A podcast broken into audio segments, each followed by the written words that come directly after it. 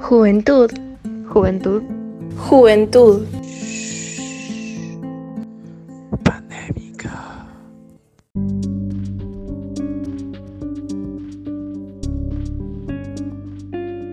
Hoy, 16 de septiembre de 2020, se conmemora el 44 aniversario de uno de los peores sucesos ocurridos en nuestro país, la Noche de los Lápices, en la cual 10 jóvenes platenses fueron secuestrados y asesinados por el gobierno genocida.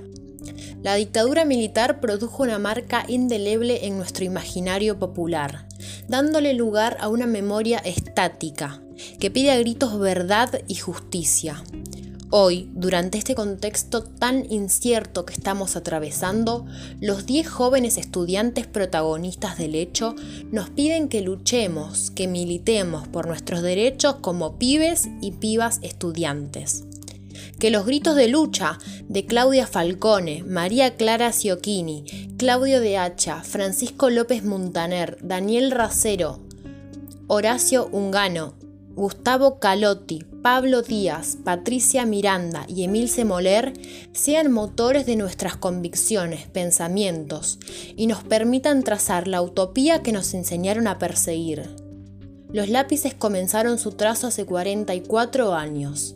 Hoy, la historia se sigue escribiendo.